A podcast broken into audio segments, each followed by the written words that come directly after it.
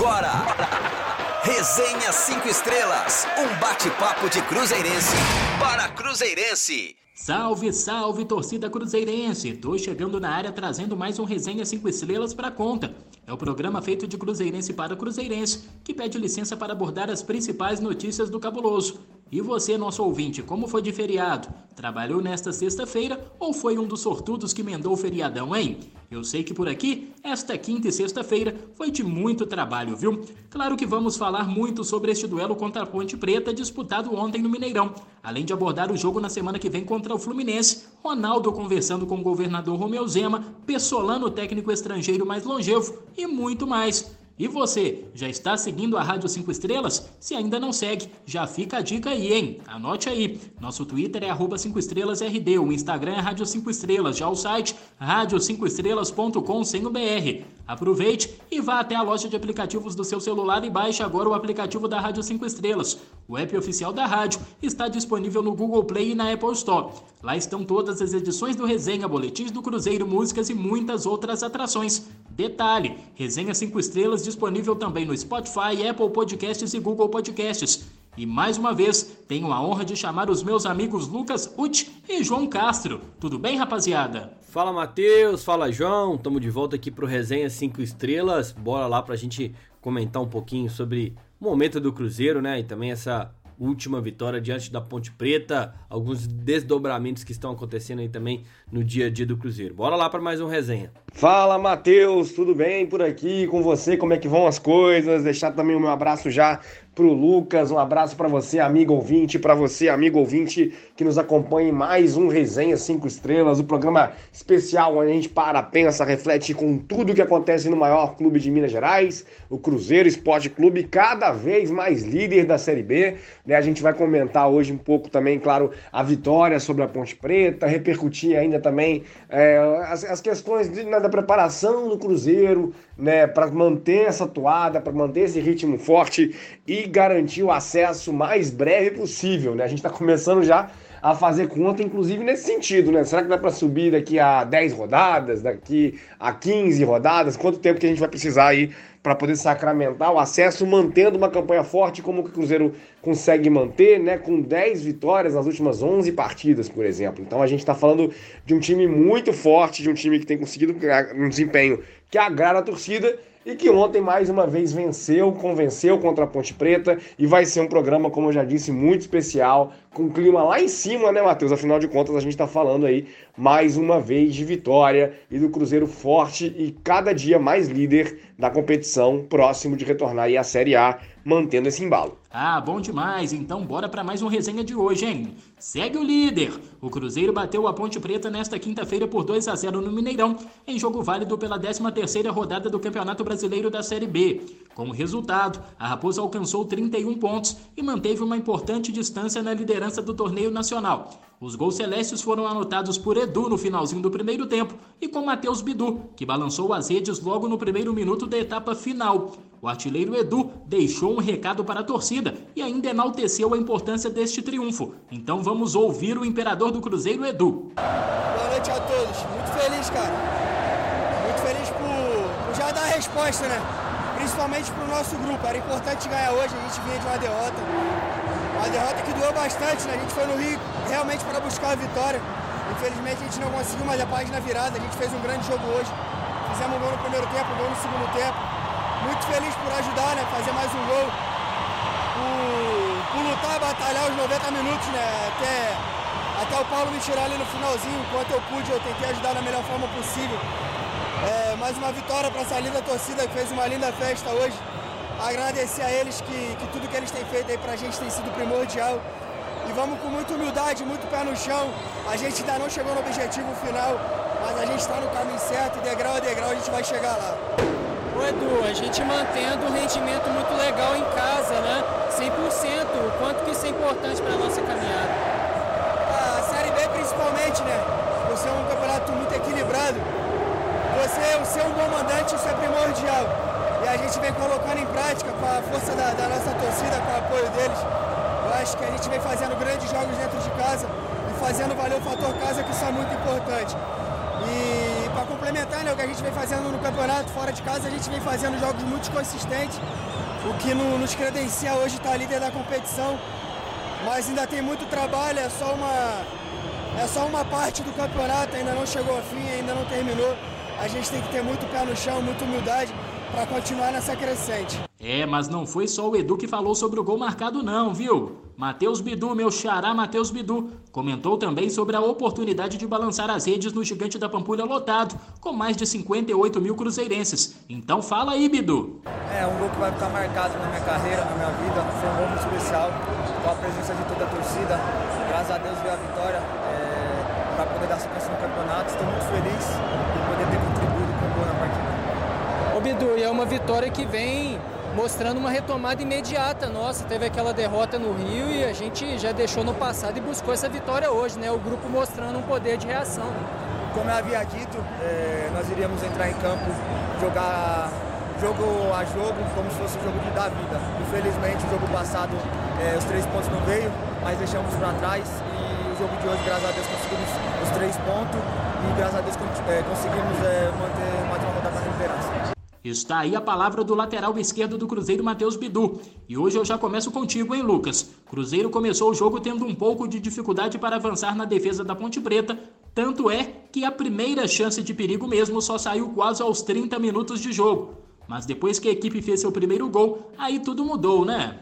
Pois é, né, Matheus? Um jogo difícil para o Cruzeiro, né? Nesses primeiros minutos de jogo, a Ponte veio com uma proposta de pressionar o Cruzeiro né, dificultar o Cruzeiro é, a sair com a bola, vem com um esquema parecido com o do Cruzeiro também, e o Cruzeiro sofreu bastante, viu? Acho que o Cruzeiro teve bastante dificuldade, é, não tinha o já que era ali né, uma, uma válvula de escape mesmo do Cruzeiro, tanto com velocidade, tanto também com é, dribles e criatividade, né, abrindo ali né, a, a defesa do, dos adversários, e dessa vez é, e por um longo período aí talvez a gente não vai ter o já já. Então o Cruzeiro sofreu bastante, mas o Cruzeiro já vem sofrendo é, com essa falta de criatividade, né?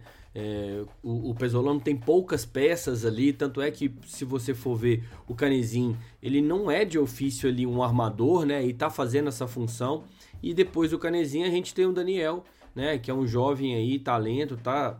Tem que evoluir muito ainda é, para se tornar um, um, um diferencial assim no, na equipe titular. Então o, o Pesolano ele fica muito sem opção também de quem colocar é, na equipe é, para buscar mais essa criação de jogada. E quem tem feito muito isso, quando não é a defesa do Cruzeiro, né, principalmente com os zagueiros aí que sempre estão buscando o Lucas Oliveira, o Brock, né, o também o Zé Ivaldo buscando alguns lançamentos, passes longos, quem mais arma aí jogadas por Cruzeiro é o Neto Moura e foi exatamente ele que deu esse passe, um belo passe ali pro, pro Edu, né? Que fez um golaço, né? O Edu fez um golaço, pegou de prima ali, vamos assim dizer, a bola quicou uma vez, mas né, ele pegou em cheio na bola e foi um gol muito importante. E aí a Ponte teve que sair para o jogo, né? E aí facilitou mais ainda o jogo do Cruzeiro. Mas a tendência é que os adversários venham fechado, né? Ou venham pressionando o Cruzeiro para justamente dificultar o que o Cruzeiro tem é, de melhor, que é essa saída com a bola, né? Essa pressão o tempo todo e é, muitos antigos falam, né? Que é, a melhor defesa é o ataque. Então os times adversários para se defender enquanto o Cruzeiro tem buscado agora atacar o Cruzeiro para justamente dificultar a saída de bola do time. Já passando para você, hein, João? O Cruzeiro veio de derrota para o Vasco, que também está brigando lá em cima. E agora fez o dever de casa diante da Ponte Preta. Três pontos importantíssimos esses. Muito importantes, né, Matheus? Afinal de contas, a gente está falando aí da recuperação rápida do Cruzeiro no campeonato, né? A gente. Eu gosto muito de enfatizar como o Pesolano né, durante a série forte de vitórias do Cruzeiro, é, sempre enfatizou que o time tenderia a oscilar, que o time era um time em construção, que o time tinha os seus limites, então que né, era muito bom estar tá vencendo, vencendo, vencendo, mas que naturalmente, né, uma hora ou outra a vitória não ia vir. E aí o mais importante nessa avaliação era, era, era também é, ponderar que quando o Cruzeiro tropeçasse, caso da derrota para o Vasco, o time conseguisse reagir rápido, né? De preferência na partida seguinte, que foi o que o Cruzeiro fez, né? O Cruzeiro conseguiu. Eu, é, eu, eu acho, até lembrando do jogo contra o Vasco, né? Eu acho que o Cruzeiro fez uma partida interessante no Maracanã. Né? Era um jogo difícil, um Maracanã cheio. O Vasco tá brigando lá em cima. O Vasco é um concorrente direto aí nas, né, nas posições pelo acesso, até mesmo pelo título dessa Série B. E era um jogo, né, um dos jogos mais difíceis do Cruzeiro na competição, certamente. Era aquele cenário que tinha se apresentado ali no Maracanã. O Cruzeiro fez uma boa partida, não conseguiu vencer, mas não mergulhou na crise, né? Conseguiu ali absorver o impacto e recuperar e vencer com autoridade a Ponte Preta. Então, que espera, a gente espera que o Cruzeiro faça esse, esse, né, esses resultados, que o Cruzeiro consiga as vitórias, especialmente jogando em casa. Né? O Cruzeiro está muito perto de sacramentar o acesso quando a gente pensa no que o Cruzeiro precisa fazer até o final da competição. Né? O Cruzeiro já tem uma margem muito confortável. O time precisa de uma campanha agora de meio de tabela, né? Para poder conseguir, uh, né? De meio de tabela, claro, projetando uh, né, a sequência final do Cruzeiro na competição. Né? Os jogos que restam, se o Cruzeiro fizer uma campanha de décimo, décimo primeiro colocado, vai subir. Então a gente espera que o time responda rápido quando tropeçar. E aí, de fato, é muito, né, muito satisfatória a atuação do Cruzeiro, e principalmente o resultado contra a Ponte Preta, né, mostrando que o time segue concentrado e militando aí, trabalhando para conseguir as vitórias e alcançar é, e sustentar principalmente aí a sua primeira colocação e a boa vantagem sobre os adversários. E o posicionamento do Cruzeiro dentro de campo e as dificuldades enfrentadas foram analisadas pelo técnico Paulo Pessolano no jogo. Então é contigo, professor. Boa noite, boa noite para todos. É... Sí, Ponte Preta lo hizo muy bien. ¿eh? Eh, sabemos que cada juego que pasa va a ser más difícil para nosotros, es normal. Todos los equipos que van a jugar contra Cruzeiro, o para el juego pasado, eh, la alegría de, Vasco cuando ganó de Cruzeiro, vienen a jugar una final, vienen a jugar contra el primero y todos quieren ganar ese juego, es normal. Entonces, él tiene ese plus, ¿sí? y tácticamente hoy lo hizo muy bien. Vasco, Ponte Preta con la línea muy corta. Línea de 5. ¿eh? Eh, todo es muy difícil atacar una línea corta. Eh, lo, más, lo más difícil que en el fútbol, ¿sí? Porque pues, necesita mucha cualidad, necesita quebrar la línea, que no pica fuera de juego. Eh, ellos fechaban los espacios, en un momento eh, arrumaban 5 y tenían otros 5, porque los dos puntas de ellos hacían que no reciban ni Seibaldo ni Brock, entonces conducía a Luca. Y ahí comienza a fechar la línea y es difícil jugar esa bola. Más supimos eh, jugar contra eso, ¿eh? Que, sabemos que el rival juega y cada vez va a ser más difícil para nosotros. Así que, que tranquilo, parabéns para Ponte Preta, hizo muy buen juego, mas hoy, la verdad, los jugadores salieron a, a jugar una final, como falamos siempre, salieron a, dejar todo no campo y, y conseguimos la victoria, que es lo más importante. Está aí a palavra do técnico do Cruzeiro, Paulo Pessolano. E João, a estrela do Edu brilhou mais uma vez, né? Mas queria que você falasse um pouco mais sobre este gol do Bidu e também sobre a linda assistência do Rafa Silva. Uma boa visão de jogo dele. Ah, foram dois gols, né? Muito vistosos em determinadas passagens, né? A finalização do Edu, por exemplo, né? Pegando ali, aproveitando o kick da bola, né? enfiando a bola, né? A pancada para dentro do gol né, da ponte, foi um golaço também, mas considerando, claro, ali o passe do Neto Moura, né, foi uma jogada espetacular do Neto Moura, acho que é, é o Neto Moura, para mim, hoje é o principal jogador do Cruzeiro, né, claro, a, a, a função de definição do Edu tem sido uma peça muito importante para o Cruzeiro. O Cruzeiro sentiu falta de um goleador nas últimas temporadas, né? O Cruzeiro sente muita falta quando o Edu não está na melhor condição, quando o Edu não está em campo mas o Neto Moura faz muita diferença no meio-campo e deu um passe ontem espetacular. E o passe do Giovani também, né, pro gol do Bidu, foi também uma coisa, né, e né, uma, a gente pode destacar também uma, uma, jogada muito especial,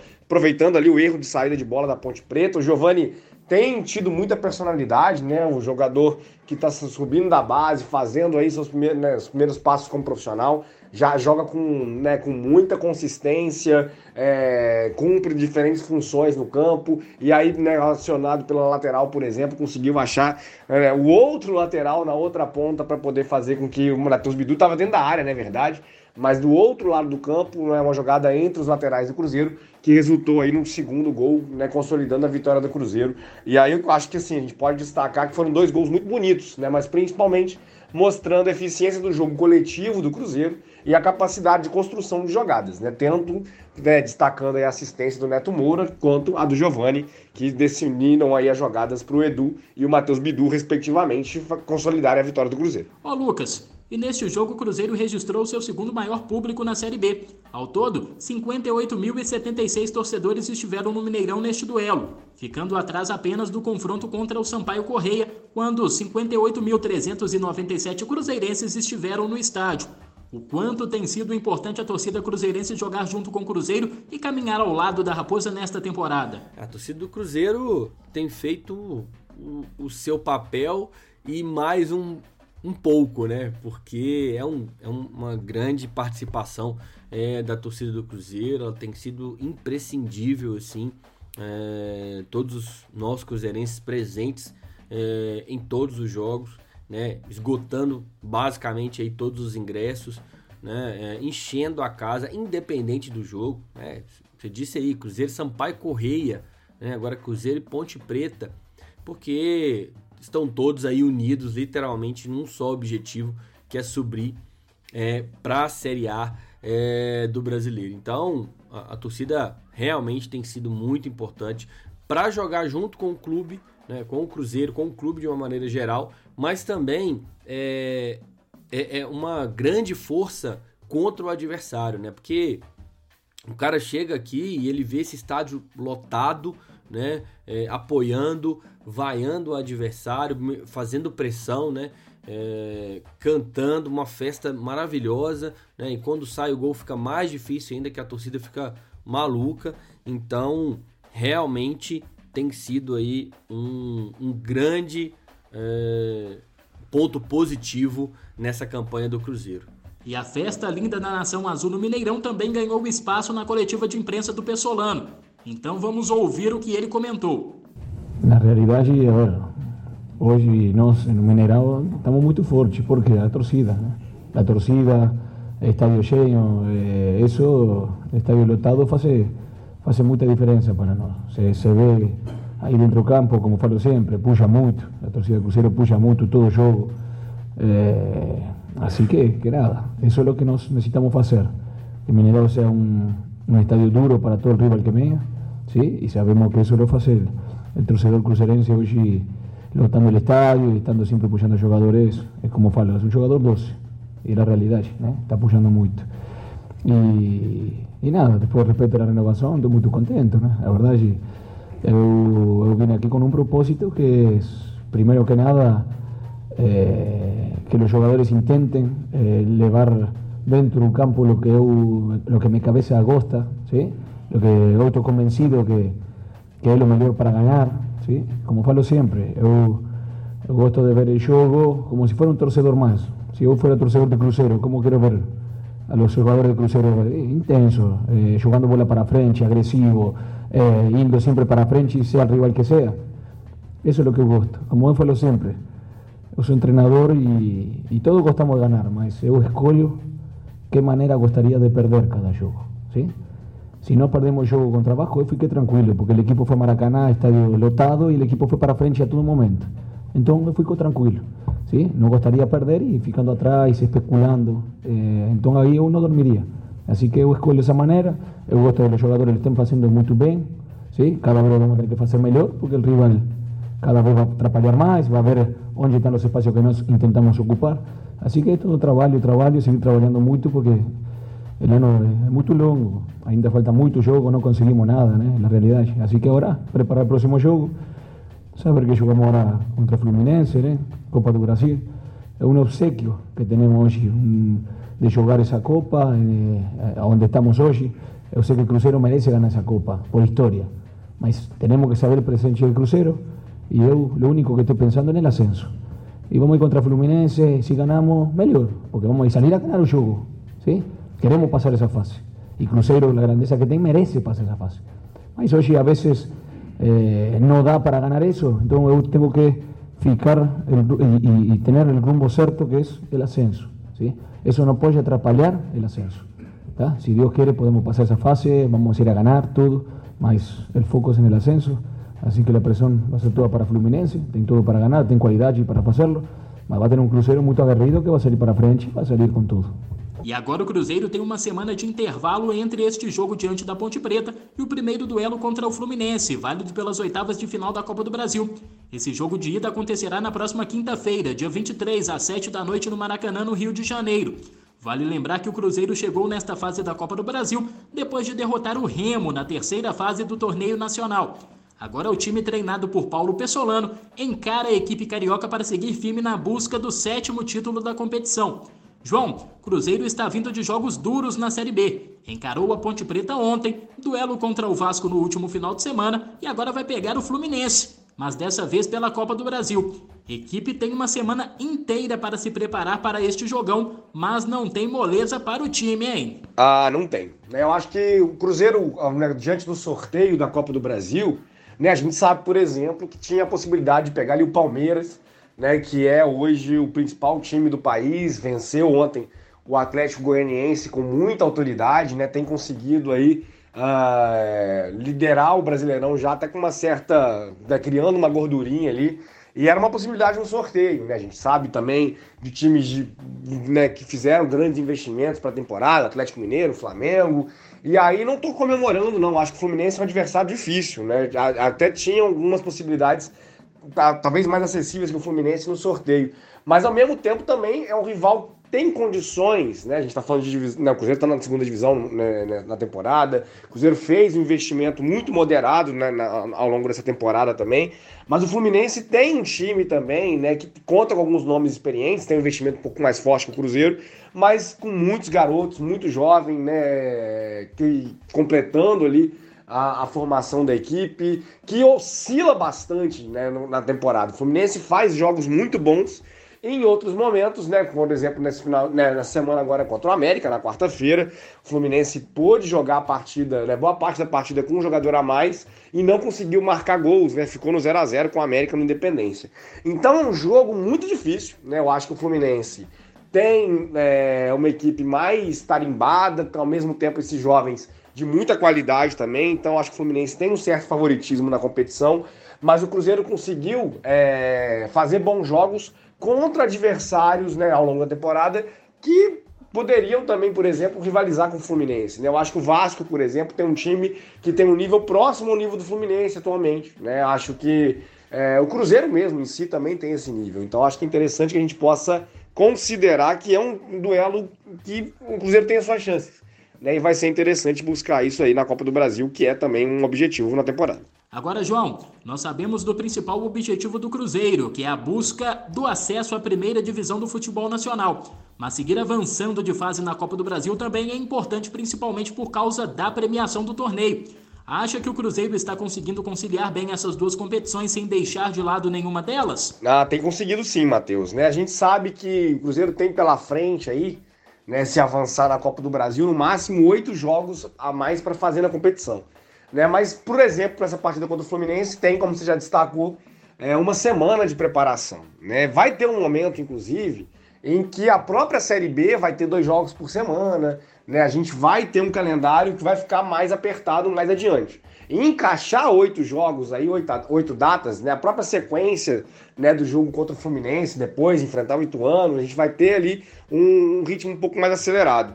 Mas esses dois jogos contra o Fluminense se tornarem mais dois de quartas de final, mais dois de semi, mais dois de final, né? A gente pode sim pensar que pesaria o calendário do Cruzeiro, que tem um elenco enxuto, né? Eu não vejo o elenco do Cruzeiro como um elenco aí que dá ao Pesolano muita margem para poder fazer grandes revezamentos, grandes rodízios, né? O Cruzeiro tem ali um elenco meio que na conta do chá, mas a preparação física tá boa, né? E acho que o Cruzeiro pode sim né, se dar o luxo nesse momento até de priorizar a Copa do Brasil em determinado momento. Né? Se a gente tiver aí um calendário né, que fique, né, nos momentos em que o calendário ficar mais apertado, nos momentos em que a gente tiver dúvidas, a gente tem jogadores, por exemplo, Neto Moura, né, que já jogou a Copa do Brasil, então não pode jogar também, então ele vai ter o seu descanso. Enfim, a gente tem que ter algum rodízio né, se esse calendário ficar apertado, com o Cruzeiro avançando. Mas essa disputa com o Fluminense em si, esses próximos dois jogos, vão dar uma apertadinha no calendário, mas nada que comprometa é, o desempenho do Cruzeiro na Série B, não. E acho que o Cruzeiro pode sim, com força total, com foco total,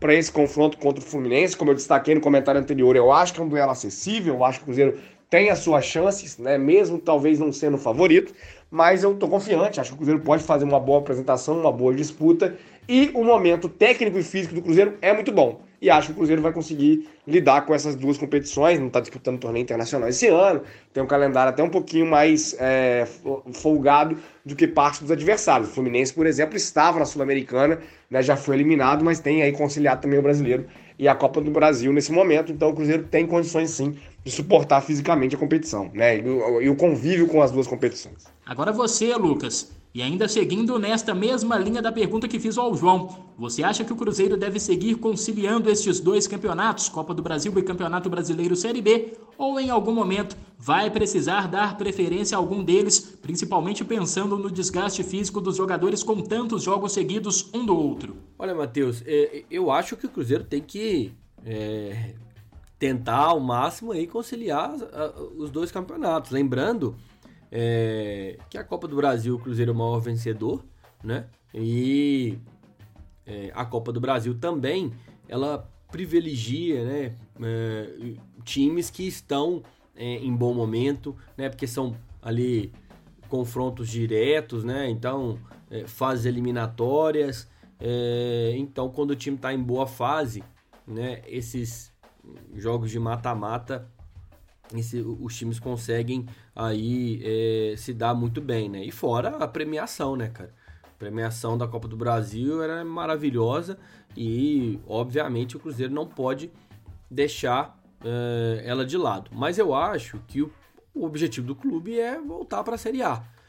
É, e aí vai chegar um momento, né, que vai ter que, entre aspas, escolher. Mas o Cruzeiro tem alguma tem uma vantagem, né, que tá aí com uma grande pontuação, pontuação larga, né, à frente dos adversários. Nós estamos aí, né, a, a 10 pontos, né, do, do quinto colocado. Então, assim, a gente precisaria de muitas rodadas para sair do G4. É óbvio que a gente quer ser campeão, mas o objetivo nosso é, é subir para a Série A. Eu acho que a gente tem tudo para ser campeão, acho que não pode desperdiçar essa oportunidade, né? Mas o nosso principal objetivo é é, subir, voltar para a Série A, seja ela em que posição for. E aí, cara, o que eu penso é que o quanto mais a gente puder administrar essas duas competições e subir, né, é, é, avançar na, na, na, competição na Copa do Brasil, melhor ainda.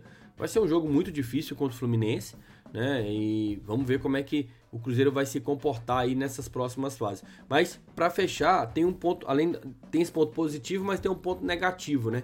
que o elenco do Cruzeiro está muito enxuto. Eu acabei de falar aqui que o Canezinho, que não é um armador, está jogando de armador por falta de opção, literalmente. Né? É, então, eu a, a, acabamos de perder o Jajá né? É, por lesão. É, outros jogadores estão lesionados. Né? Então, assim, o que eu acho é que é, o Cruzeiro, é, se não se reforçar agora nessa janela, vai ter muita dificuldade de se manter é, forte nas duas competições, né? Eu espero que o Cruzeiro não tenha nenhum tipo é, de lesão grave, igual essa foi do, do Jajá mais, mas é, isso é inerente ao futebol, né?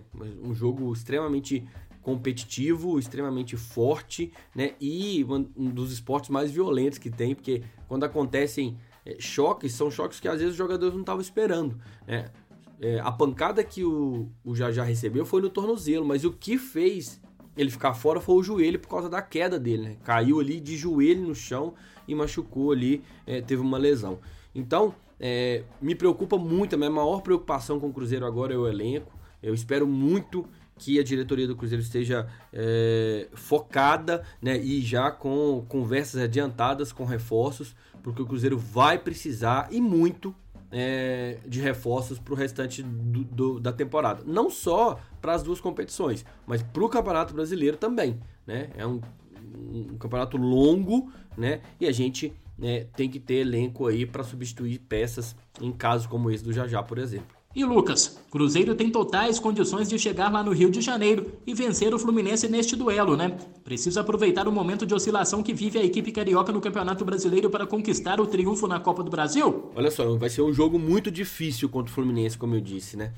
É, eu, acredito que o Cruzeiro sim tem condições é, de vencer esse jogo, mas vai ser um jogo muito difícil, é, tanto é, no confronto assim das equipes. O Cruzeiro vem aí de, de uma sequência de vitórias muito grande, mas se você for comparar em relação a elenco, a qualidade né, é, dos adversários, o Fluminense vai ser o segundo é, maior desafio do clube no ano.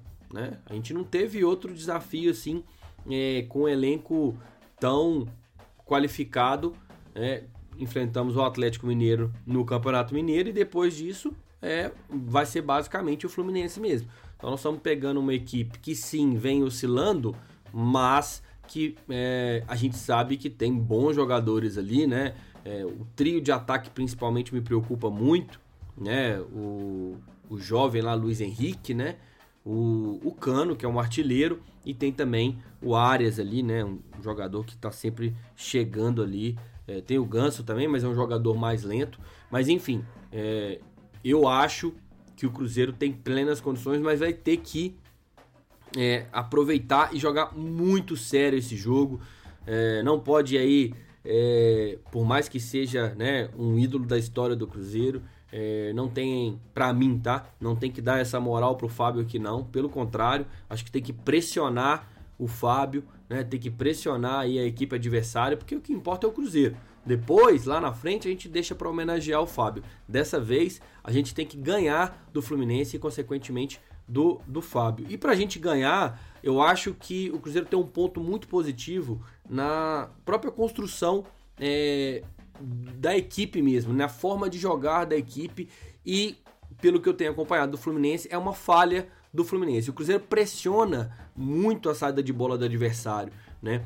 E o Fluminense tem errado muito saída de bola, né? Quanto o Atlético Mineiro errou, é, teve um outro um jogo aí, se eu não me engano, na Libertadores, que o Fábio também já errou aí umas, umas duas, três saídas de bola, né? Então, é, o Cruzeiro tem esse poder a seu favor e é uma falha do Fluminense. Então eu acredito aí que o Cruzeiro pode usar isso como uma das suas armas. Fora isso, né, ter ali né, a pressão o, o, tempo todo em cada jogada, né, dois, três jogadores, a força, né, a não desistir, né, e tomar muito cuidado porque vai ser um grande desafio. Então, a defesa do Cruzeiro precisa de estar ligada, meio campo ali precisa de estar ligado. Eu tenho acompanhado o Cruzeiro errando muito passe bobo, né, e, e num jogo como esse a posse de bola é importantíssima, né? Quanto menos erros a gente tiver, menos chances aí a gente tem de perder o jogo e consequentemente as chances de ganhar aumentam, certo? Então, bora para lá, eu acho que é um grande desafio, mas o Cruzeiro tem plena chance sim de trazer a vitória para BH. Bom, Lucas e João, vocês palpitam por aqui, hein? Mas quem tem essa missão de definir as prioridades da Raposa é o técnico Paulo Pessolano. Pessolano que por sinal se tornou o técnico estrangeiro que mais comandou o Cruzeiro ao longo da história. A marca foi batida ontem no duelo contra a Ponte Preta. O uruguaio alcançou o número de 31 jogos à frente do Clube Celeste, com 22 vitórias, 2 empates e 7 derrotas. O técnico mais longevo da história da Raposa até então era o argentino Filpo Nunes, que teve duas passagens pelo Cruzeiro. A primeira em 1955 com 18 jogos e a outra em 1970 com 12 partidas. João, o Papa Pessolano, que inclusive está de contrato novo, vai ficar no Cruzeiro até o fim de 2023. Ele está deixando o seu nome marcado na história da Raposa positivamente, né?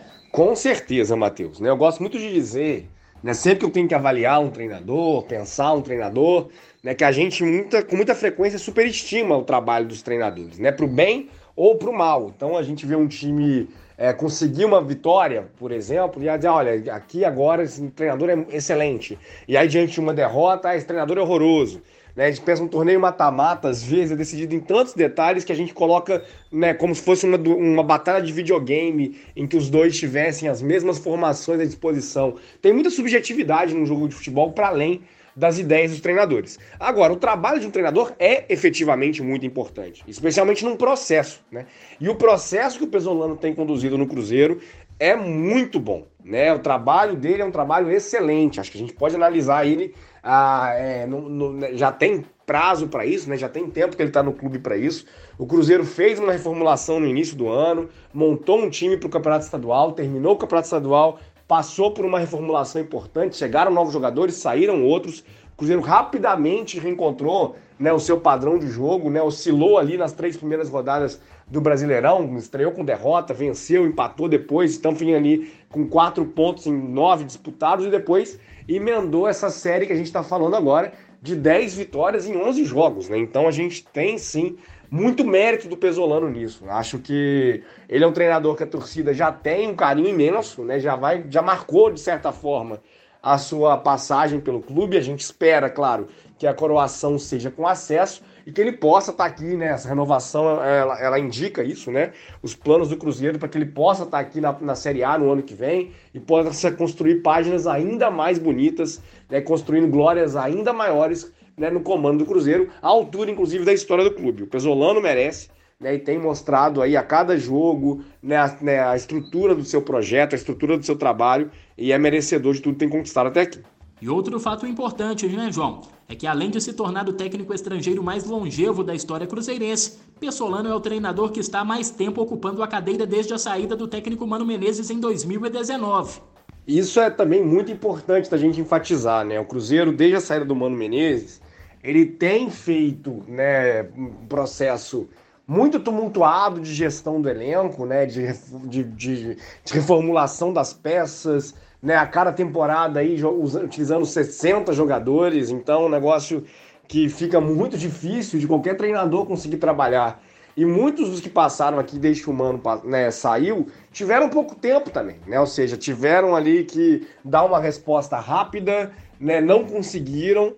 E o Pesolano correu esse risco, né? A gente sabe que o Cruzeiro tem uma nova administração, uma nova visão, foi uma escolha né, ligada aí a, é, a, aos, né, aos bastidores aí da gestão do futebol do Ronaldo, né, uma escolha que teve critério, que foi pensado, então não acho que ele correu o risco de ter só 10 jogos de trabalhar não, né, para trabalhar não, e pôde né, disputar o campeonato estadual, né, começar num nível competitivo um pouquinho mais baixo para ter tempo de produzir o padrão da equipe, mas outros também tiveram essa possibilidade de disputar o estadual e não conseguiram ter a resposta rápida que o Pesolano teve.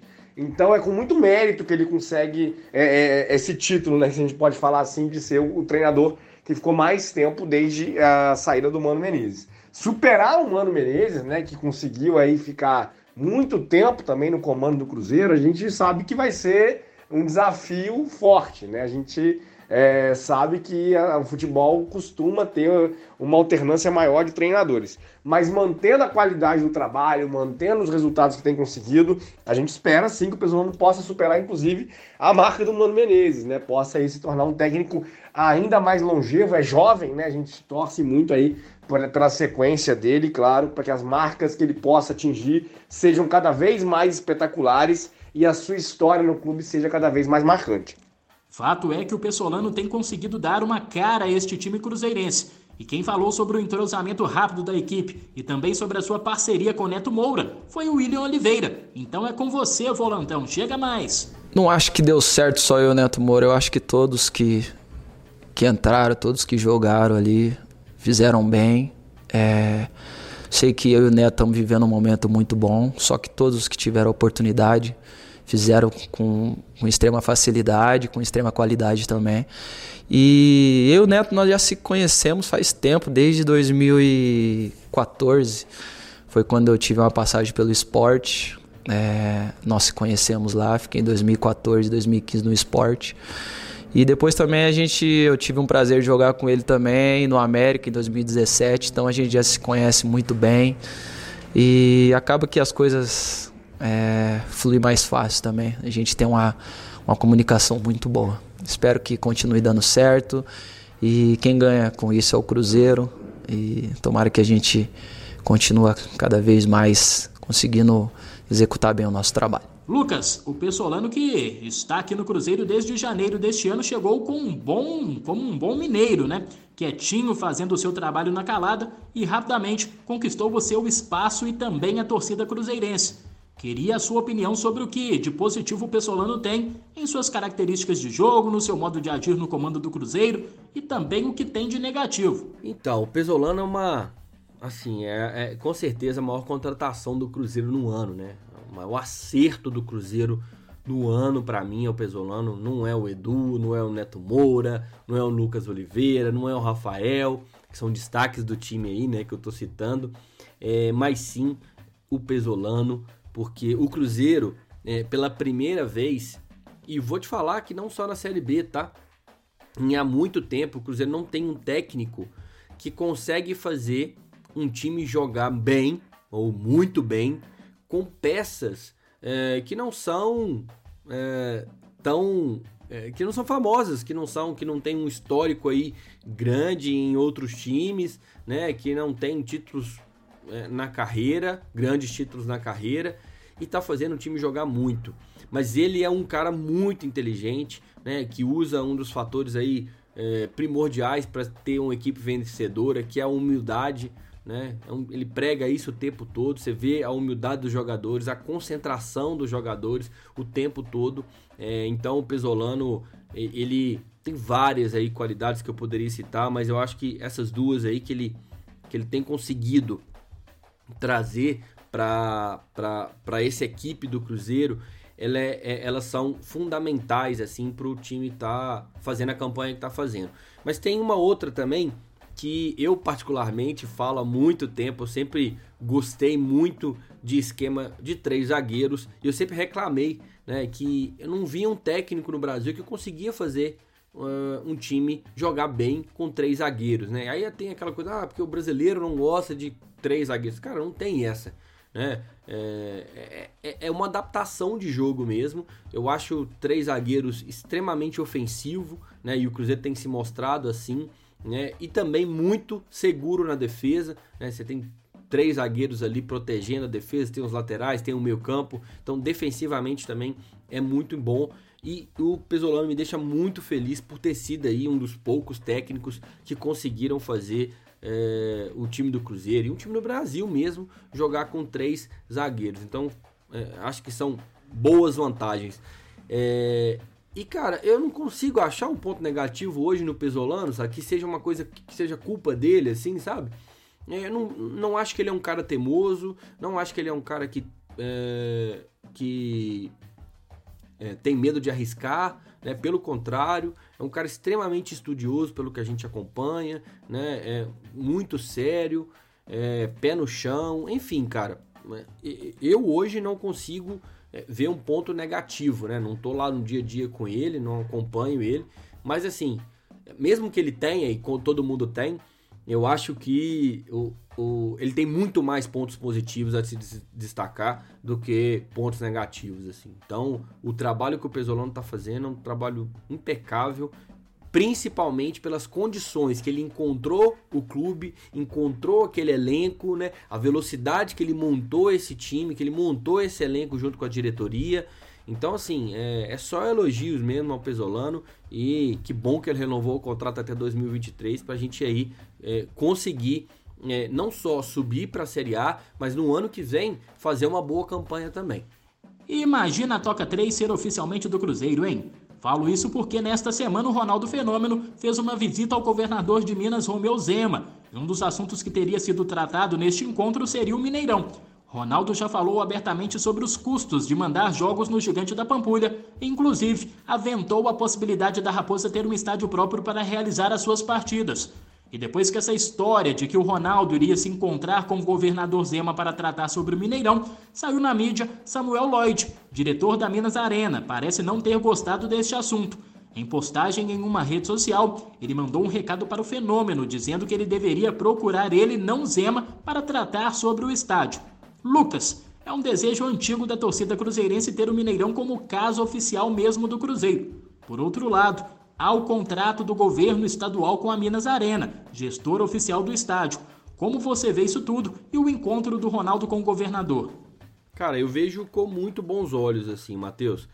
É, eu, quando anunciaram a construção do estádio do Atlético, muito cruzeirense ficou preocupado e tal. Falei, cara, que coisa maravilhosa foi isso que aconteceu. Que bom para eles lá, que eles resolvam o problema deles e o Mineirão vai ser, teoricamente, nosso né? É, e porque eles vão preferir jogar lá, o América vai preferir jogar no Independência, obviamente, e o Mineirão vai ter aí um, um, um, vazio né, na sua agenda em relação a jogos de futebol. E o estádio foi construído para jogo de futebol. É, não só e não só e não para eventos, né? O principal ali é o futebol. Então, é óbvio que vão continuar acontecendo os eventos, mas o que eu estou querendo dizer é que o estádio ele sobrevive e dá lucro através do futebol, porque ele foi construído para isso. Então, assim, eu vejo com muito bons olhos assim essa, essa movimentação do Ronaldo. A gente, né, pô, a gente sabe o tamanho que o Ronaldo tem, né, o, o quanto ele representa no futebol mundial e, obviamente, é, todas as entidades querem conversar com ele. De menos, né, a, o que parece é a Minas Arena, né, que tem o Samuel Lloyd aí como o, o diretor da Minas Arena. E o Samuel, cara, é, o que eu posso dizer é que ele me parece ser um bobão, assim, sabe, cara? O cara que não consegue entender o tamanho do Cruzeiro, né? Sei lá, a camisa que tá debaixo ali do uniforme dele, né? Mas parece sim que tem uma camisa que pesa para que ele fique tomando essas decisões sempre contra o Cruzeiro, sempre é, criando alguma situação contra o clube, né? É, isso é histórico, desde a, do Gilvan, né? Desde de, de outros presidentes, sempre com algum problema, né? E é, isso tem sido muito ruim, assim, nessa relação do Mineirão é, com o Cruzeiro, através aí da Minas Arena. E eu acho que o fenômeno fez certo. O Ronaldo fez certo de conversar com quem é dono de fato, né? Ou quem é o maior gestor aí, que é o governador do estado. Né? O, a Minas Arena tem um contrato com o governo. Então, essa movimentação aí do Ronaldo está certíssima de, de ir conversar com quem de fato eh, manda, por mais que tenha esse contrato e tudo mais, mas contrato, gente, contratos são feitos para ser revistos, né? E, e se existe essa possibilidade, principalmente porque já foi dito, né, que o Mineirão, o Estado vai ter aí um, um déficit, um déficit com, com o Mineirão de 600 milhões até 1 bilhão de reais até o fim do contrato, né, que é 2037. Então, o, o, o, o Estado também não quer ter essa, essa dívida, né? É, então é uma movimentação correta. Sobre o estádio próprio, é, eu assim, eu gosto muito da ideia de, do Mineirão ser nosso, sabe? Assim, é, de uma maneira geral, assim, do Cruzeiro ser o administrador do Mineirão, né? O Cruzeiro tem uma relação histórica aí com o Mineirão, obviamente, né? É um time que representa a grandeza do estádio, é, de fato. Mas, cara, é óbvio que a gente, num clube empresa, né? Numa SAF, é, a parte financeira e econômica ela é muito bem estudada. Né? E, pelo que foi apresentado até agora é, me parece ser também um grande negócio essa questão do estádio próprio, né, através ali do Medioli, né? Mas a gente precisa ficar muito atento a que contrapartidas o Cruzeiro vai ter que ter, né? quais são os gastos, o que, que o Cruzeiro vai ter que assinar, qual que é o negócio ao certo. Porque ali foi apresentado é, tudo que tem de bom, né? Mas que, que tem por trás ali disso, quais são as condições que o Cruzeiro é, entra nesse negócio, é, mas a princípio parece ser realmente algo muito interessante. Mas se eu pudesse escolher, eu escolheria por resolver essa questão junto com o Mineirão, até porque é, eu acho que Belo Horizonte ela não precisa de três estádios de futebol, né, gente? Por mais que tenham três times aqui, eu acho que não precisa de três estádios de futebol. É, acho que, sendo que a gente já tem um gigante aqui, um dos maiores do mundo, né, com uma história maravilhosa, não só com o futebol, mas com o Cruzeiro também. Então, acho que é, também, pensando de forma sustentável, né, acho que não precisa de construir outro estádio aqui. Então, por enquanto, eu votaria aí para ficar com o Mineirão. E vale lembrar que o Mineirão tende a ficar mais ocioso com a outra equipe de futebol de Belo Horizonte tendo seu próprio estádio, né, Lucas? Até mesmo por isso, o Cruzeiro deve ir atrás de melhores condições para continuar mandando suas partidas no Gigante da Pampulha. É, eu acabei que quase que respondi tudo isso aí também, né, Matheus? É, mas assim, é, é isso, cara. É, o Cruzeiro tem que buscar, sim, outras opções, tem que ficar atento, porque é SAF, né? É, é, é, tá, não, não, tá, não tem uma questão política envolvida. O Cruzeiro, é, óbvio, a política que gere isso tudo, mas que, que, que gerem as relações, mas o Cruzeiro ele está focado também em ser sustentável, em dar lucro, né? em não ter dívidas ou sanear as suas dívidas, pagar quem está devendo. Então o Cruzeiro obviamente tem que buscar melhores condições, né? não só de jogo, né, de para apresentar um bom futebol, mas também na forma que mais será rentável pro clube de uma maneira geral. E aí sim, isso por isso que eu disse que é, é, é, parece ser uma grande vantagem também um, um, estádio novo, sabe? Mas pensando em todos isso que eu expliquei na última resposta, eu não acredito que seja aí é, a melhor das opções. Eu acho que o Mineirão ele tem jeito sim, né? É, basta ter um pouquinho de boa vontade aí da Minas Arena, deixar aí, né, o, o, o a paixão é, do profissional aí por para trás e realmente é, focar no que é importante não só para o Cruzeiro, mas o que é importante para o Mineirão também. Como você mesmo disse, o Mineirão em breve vai ficar somente com o Cruzeiro aí para ter a maioria dos jogos durante o ano. Ô João, chega mais. E parece que a prefeitura de Betim está querendo que o Cruzeiro mande os seus jogos lá na cidade, hein? Uma matéria divulgada nesta semana pelo jornal O Tempo destacou o interesse da prefeitura em construir uma arena na cidade e oferecer uma parceria público-privada para a Raposa. Pode ser uma boa opção para o clube cinco estrelas. Olha, Matheus, é, a, a, minha avaliação dessa história aí é que é, eu acho que é, né, é um ótimo negócio para Betim, né?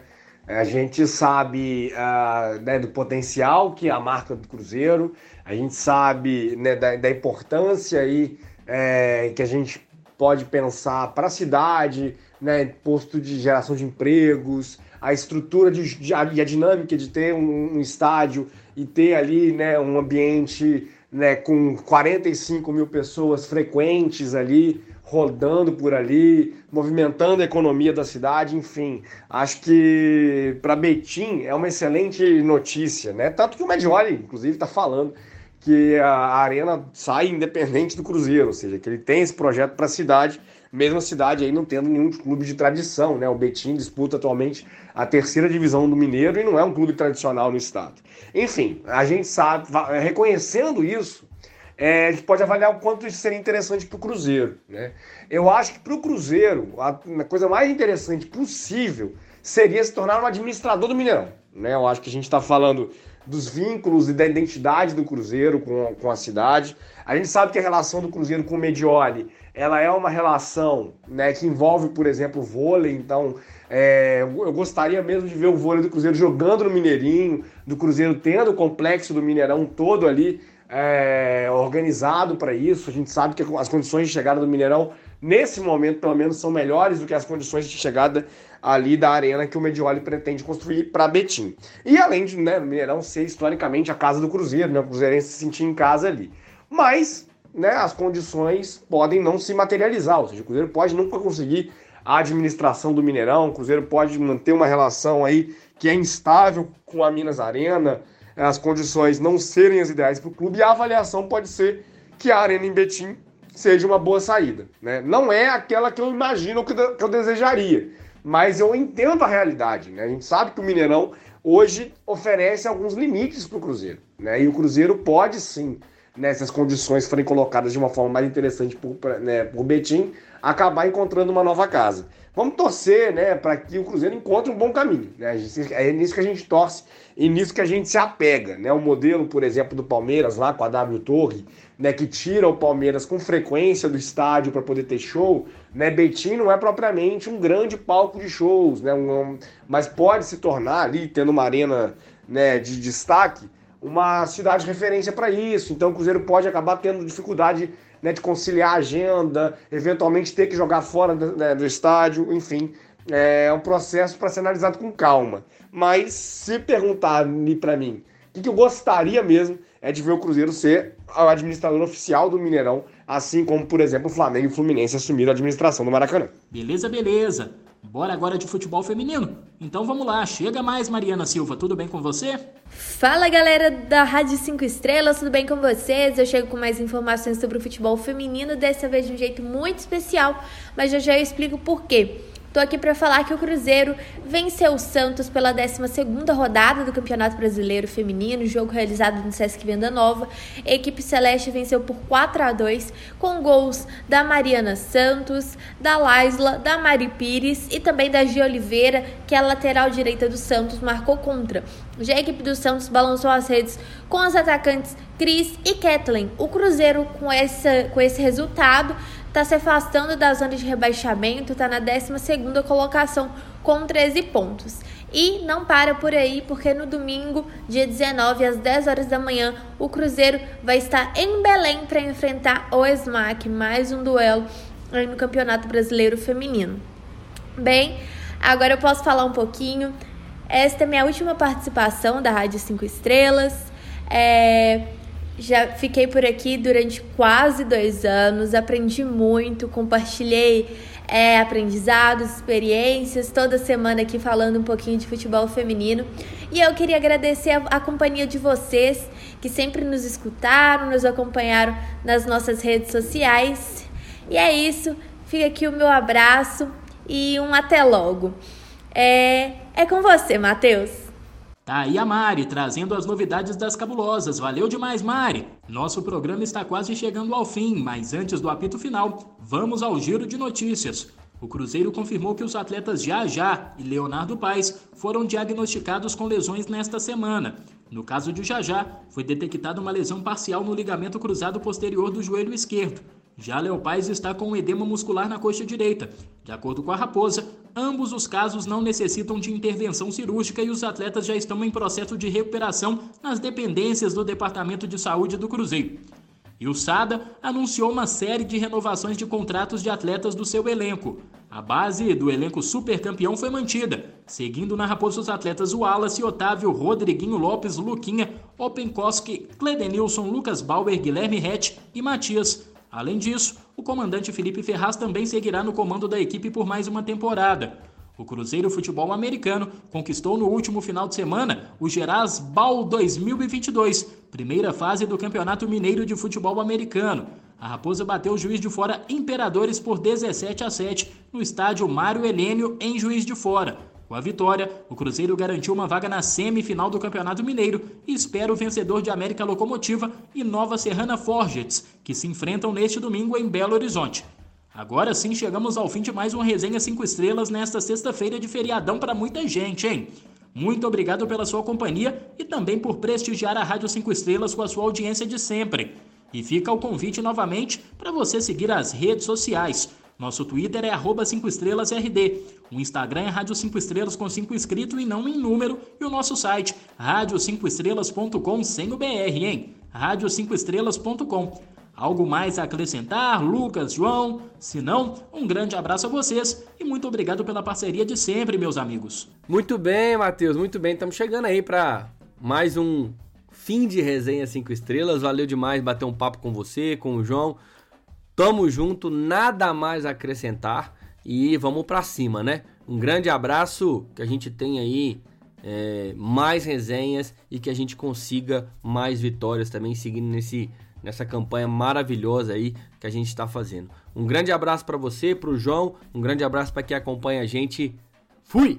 É isso então, Matheus, sempre um prazer, um grande abraço para você. Eu deixo também um grande abraço para o Lucas e para você, amigo ouvinte, para você, amigo ouvinte. Final de semana aí sem Cruzeiro, né? A gente não vai ter o Cruzeiro em campo, mas a gente sabe que eles estão se preparando para enfrentar o Fluminense na próxima semana. A expectativa é grande, né? A gente sabe do potencial financeiro e também do tanto que a torcida gosta da Copa do Brasil, quanto que o Cruzeiro gosta da Copa do Brasil.